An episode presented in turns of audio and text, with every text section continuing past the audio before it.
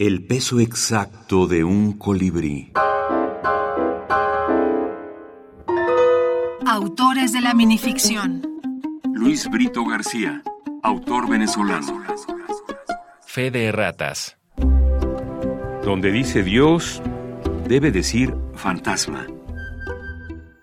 Donde dice amor, debe decir hormona. Donde dice inspiración, debe decir influencia.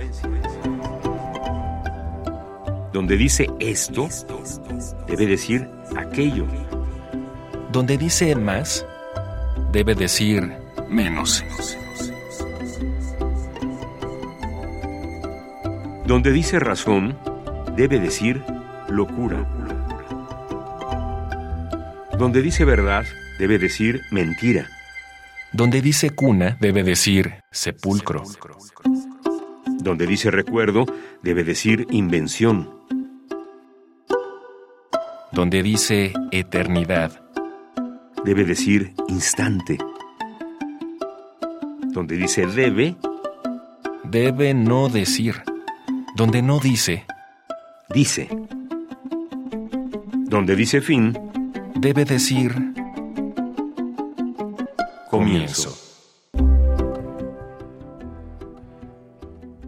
Un poco la, la brevedad tiene que ver. Yo a los 14 años empecé a sacar en el liceo un mural de un tamaño tabloide así, todas las semanas, con un primo hermano mío, con un excelente humorista, pero después no escribió más nada. Y entonces ahí desarrollé una teoría de que tú soportas el tiempo de lectura según la superficie del cuerpo que tienes apoyada. Por ejemplo, este, tú soportas una lectura así cuando estás parado. Tienes más o menos el equivalente a las dos plantas del pie.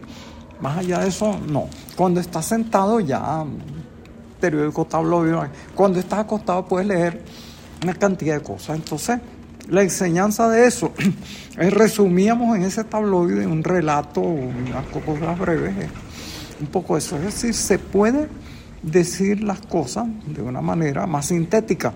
Muchos escritores han trabajado sobre eso. Kipling, por ejemplo, decía que él había desarrollado una cierta economía de lo implícito. El texto de Kipling, la prosa, es tan efectiva porque vive de sugerencia. Luis Brito García. habla palabra. Antología personal. Fondo de Cultura Económica 2023.